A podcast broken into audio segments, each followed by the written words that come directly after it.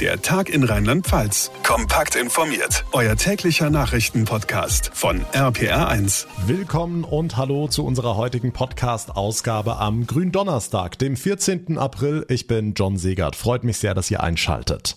Wisst ihr was? Wir entführen den Lauterbach und sprengen ein paar Umspannwerke in die Luft. Und wenn es dann keinen Strom mehr gibt, dann übernehmen wir die Regierung. Tja, was für Zeug muss man rauchen, um auf so einen Plan zu kommen? Aber Tatsache ist, die Vereinten Patrioten, so nennen sie sich, die hatten genau das vor. Blöd für sie, dass die rheinland-pfälzische Polizei schlauer war. RPA1-Reporter Olaf Holzbach, hätten diese Patrioten das denn wirklich so durchziehen können?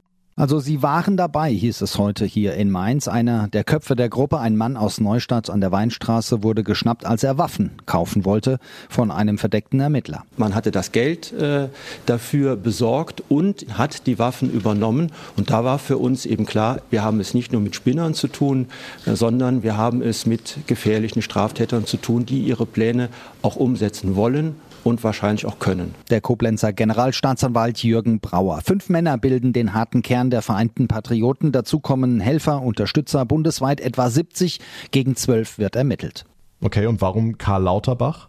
Ja, das ist noch nicht ganz klar, möglicherweise, weil hier eben Reichsbürger und Verschwörungstheoretiker mit Corona-Leugnern verbündet sind. Haben wir so noch nicht gehabt, sagt der Chef des rheinland-pfälzischen Landeskriminalamtes Johannes Kunz. Und diese Gefangennahme von Herrn Lauterbach, das ist im Grunde genommen auch nur Teil 1 der weiterführenden Planungen gewesen. Letztendlich sollte diese Aktion ja neben dann auch den Anschlägen auf die Infrastruktur der Destabilisierung unseres Staates, unserer Demokratie dienen. Die Personenschützer des Ministers hätte man übrigens als unvermeintliche Opfer verbucht. Auch das stand schon im Plan. Es gruselt einen. Die rheinland-pfälzische Polizei zieht eine militante Chatgruppe aus dem Verkehr, die unter anderem Karl Lauterbach entführen wollte. Die Infos von Olaf Holzbach, dank dir. Seit Montag ist Anne Spiegel nicht mehr Bundesfamilienministerin. Drei Tage hat's gedauert, um die Nachfolge zu regeln. Seit heute steht fest, die grünen Finanzpolitikerin Lisa Paus soll es richten. Das bestätigten die grünen Chefs Omid Nuripur und Ricarda Lang heute.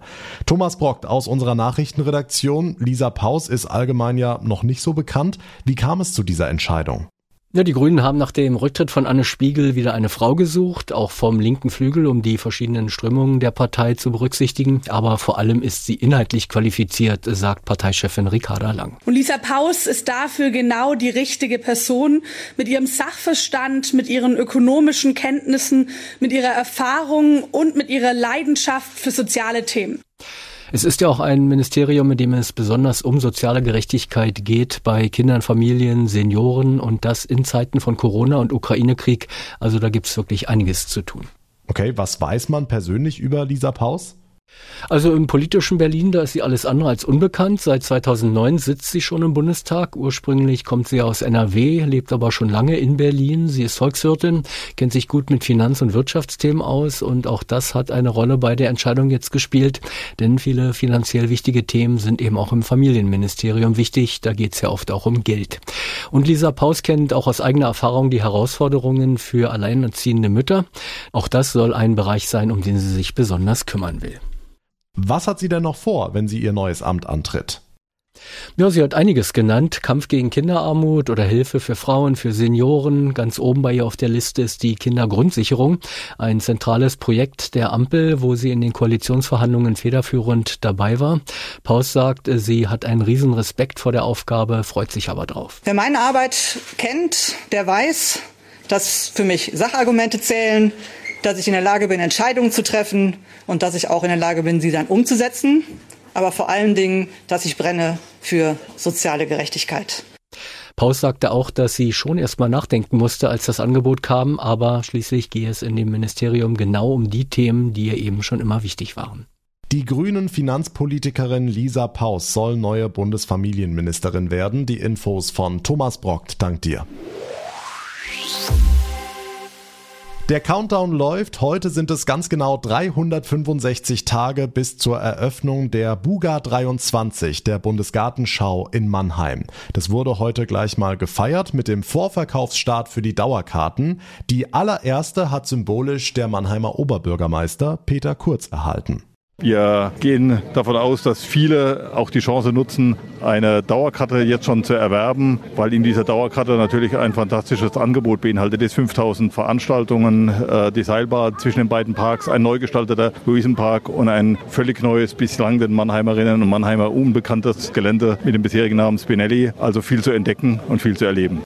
130 Euro kostet die Dauerkarte und wie gesagt, mit der können die Buga-Besucher vom neu erschlossenen Spinelli-Gelände über den Neckargondeln bis in den Luisenpark. Hier hatte in den 1970er Jahren die erste Mannheimer Bundesgartenschau stattgefunden und vieles, was jetzt neu gestaltet wird, bleibt dauerhaft bestehen. Die Mannheimer haben ganz viel von der Hamburger, weil wir einen großen Grünzug dauerhaft gestaltet haben. In diesem Zusammenhang, der seinesgleichen sucht, der auch eine neue Verbindung äh, schafft, neue Radwege, Achsen schafft, allein durch Grün zu fahren von der Mannheimer Innenstadt in den Käfertaler Wald. Das ist eine große Chance für die Stadt insgesamt. Und natürlich entstehen auch neue Stadtteile, neue Wohnangebote. Extra angereist aus Stuttgart die Staatssekretärin aus dem Ministerium für ländlichen Raum Sabine Kurz. Ich finde Mannheim einen tollen Ort für die Buga. Es ist für die Bürgerinnen und Bürger von Mannheim ein großes Entwicklungspotenzial.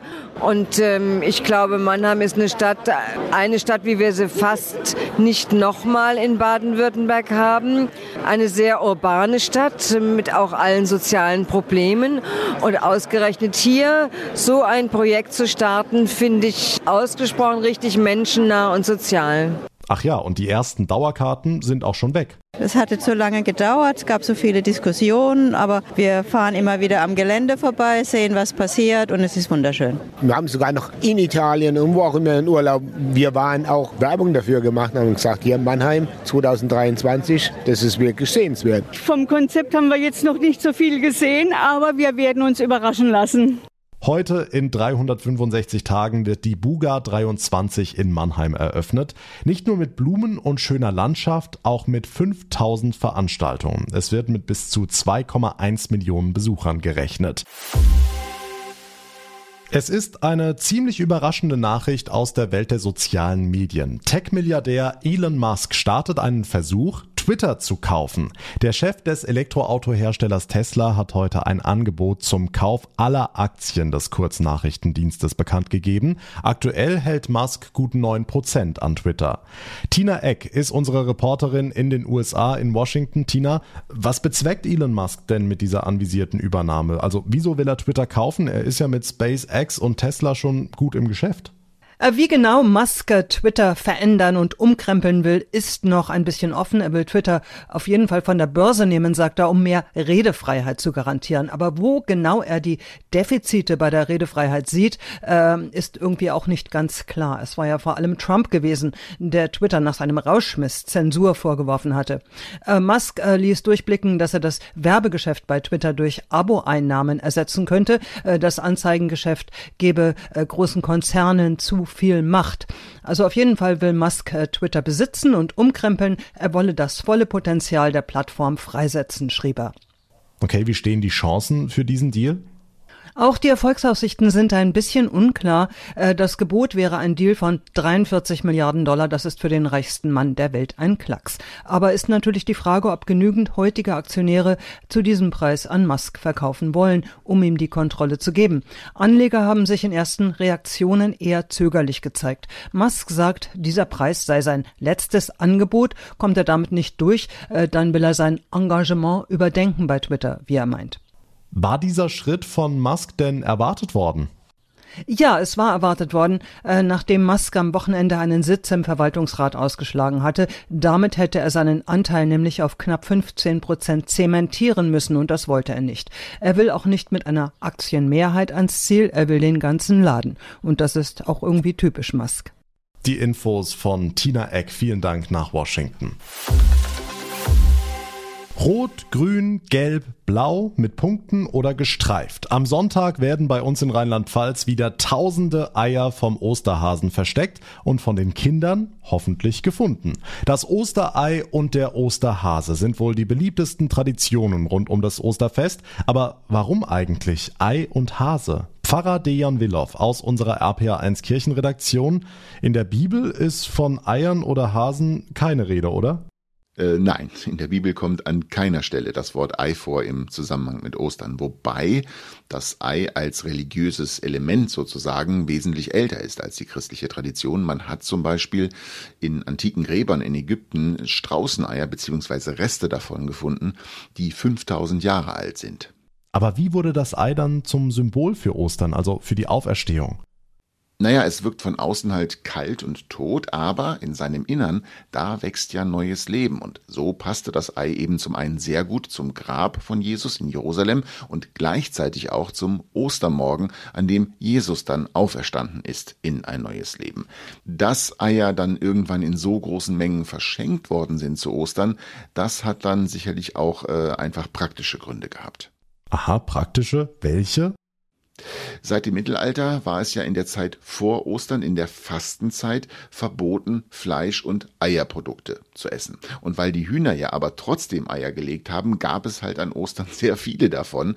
Die hatte man gekocht, um sie haltbar zu machen. Ähm, ja, und die mussten dann an Ostern eben weg, sozusagen. Okay, aber wie passt da jetzt der Osterhase rein? Ja, zum einen war der Hase schon früh ein Symbol für Jesus, weil ein Hase keine Augenlider hat und deshalb mit offenen Augen schläft, so wie Jesus, das ist die Symbolik dahinter, auch permanent auf seine Anhänger aufpasst und dabei nie schläft. Und weil der Hase zum anderen bis zu 20 Junge pro Jahr zeugt, gilt er als Symbol für Fruchtbarkeit und neues Leben und das passt natürlich wieder gut zu Ostern. Also wir halten fest, an Ostern geht es um neues Leben und deshalb passen Fruchtbarkeitssymbole wie Ei und Hase eben besonders gut zu diesem Fest. Danke Pfarrer Dejan Willow aus unserer RPA1 Kirchenredaktion. Also Eier und Hase wären geklärt, damit kommen wir zu den ganzen kuriosen Osterbräuchen, die wir hier in Rheinland-Pfalz so haben.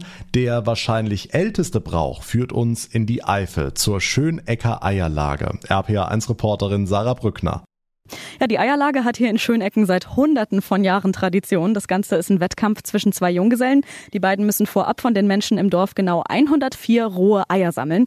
Und die werden dann am Ostermontag im Abstand von einer Elle, das sind so ungefähr 62 Zentimeter, in Schönecken ausgelegt. Einer der beiden Wettkämpfer, der Raffer, muss die dann einzeln einsammeln und in einen Korb legen. Und gleichzeitig läuft der andere Wettkämpfer, der Läufer, bis in den Nachbarort Seiverath und zurück. Der, der als erstes fertig ist, gewinnt natürlich. Danach gibt's noch einen Festumzug und abends wird dann mit mit Live-Musik zusammen weitergefeiert und getanzt. Und die 104 Eier, die gibt's am nächsten Tag, am Osterdienstag, zusammen zum Frühstück. Die Schönecker Eierlage, einer der ältesten Osterbräuche am Ostermontag.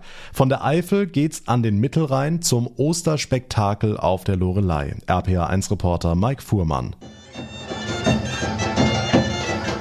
Von Ostersamstag bis Ostermontag herrschen am Felsen der Lorelei bei den Ritterspielen im wahrsten Sinne mittelalterliche Zustände. Highlight ist das Brechen der ritterlichen Lanzen. Henry Biboer ist der Marktvogt der Lorelei. Dann reiten die letzten Ritter der Erdenscheibe in einem großen Turnier mit der Aufgabe, die eigene Lanze am Schild des anderen zu zerbrechen oder, besser noch, die Ritter der Gegenseite aus dem Sattel zu werfen. Mittelalter-Feeling pur also bei den Ritterspielen auf der Lorelei. Dankeschön, Mike. Und damit zu einer Tradition, die es in vielen Orten gibt, das Ostereierschießen, unter anderem in Edenkoben in der Pfalz. RPA1-Reporter Thomas Stüber. Vorweg schon mal, nein, hier wird nicht auf Ostereier geschossen, sondern ganz normal auf Zielscheiben. Und zwar bei der Schützengesellschaft St. Hubertus in Edenkoben. Egal ob Bogenschießen, Luftdruck, Kleinkaliber oder Großkaliber. Und es ist ganz einfach. Anlegen, zielen, schießen. Und je besser ich die Zielscheibe treffe, desto mehr Ostereier nehme ich dann am Ende mit nach Hause. Das Ostereierschießen bei der Schützengesellschaft St. Hubertus in Edenkoben gibt's am Samstag, Sonntag und am Montag. Dankeschön, Thomas Stüber. Und mit diesen Osterbräuchen verabschiede ich mich für heute. Das war der Tag in Rheinland-Pfalz für diese Woche. Ich würde mich sehr freuen, wenn ihr mir eine kurze Bewertung hinterlasst, zum Beispiel bei Spotify oder bei Apple Podcasts und wenn ihr uns folgt bzw. abonniert. Das geht auf jeder Plattform, dann verpasst ihr keine Ausgabe mehr. Mein Name ist John Segert. Ich bedanke mich ganz herzlich für eure Aufmerksamkeit, für euer Interesse. Wir hören uns dann am Dienstag nach Ostern wieder. Bis dahin wünsche ich euch eine gute Zeit, ein paar wunderbare wunderschöne, sonnige und hoffentlich ruhige Feiertage und vor allem bleibt gesund. Der Tag in Rheinland-Pfalz, das Infomagazin, täglich auch bei RPR1. Jetzt abonnieren.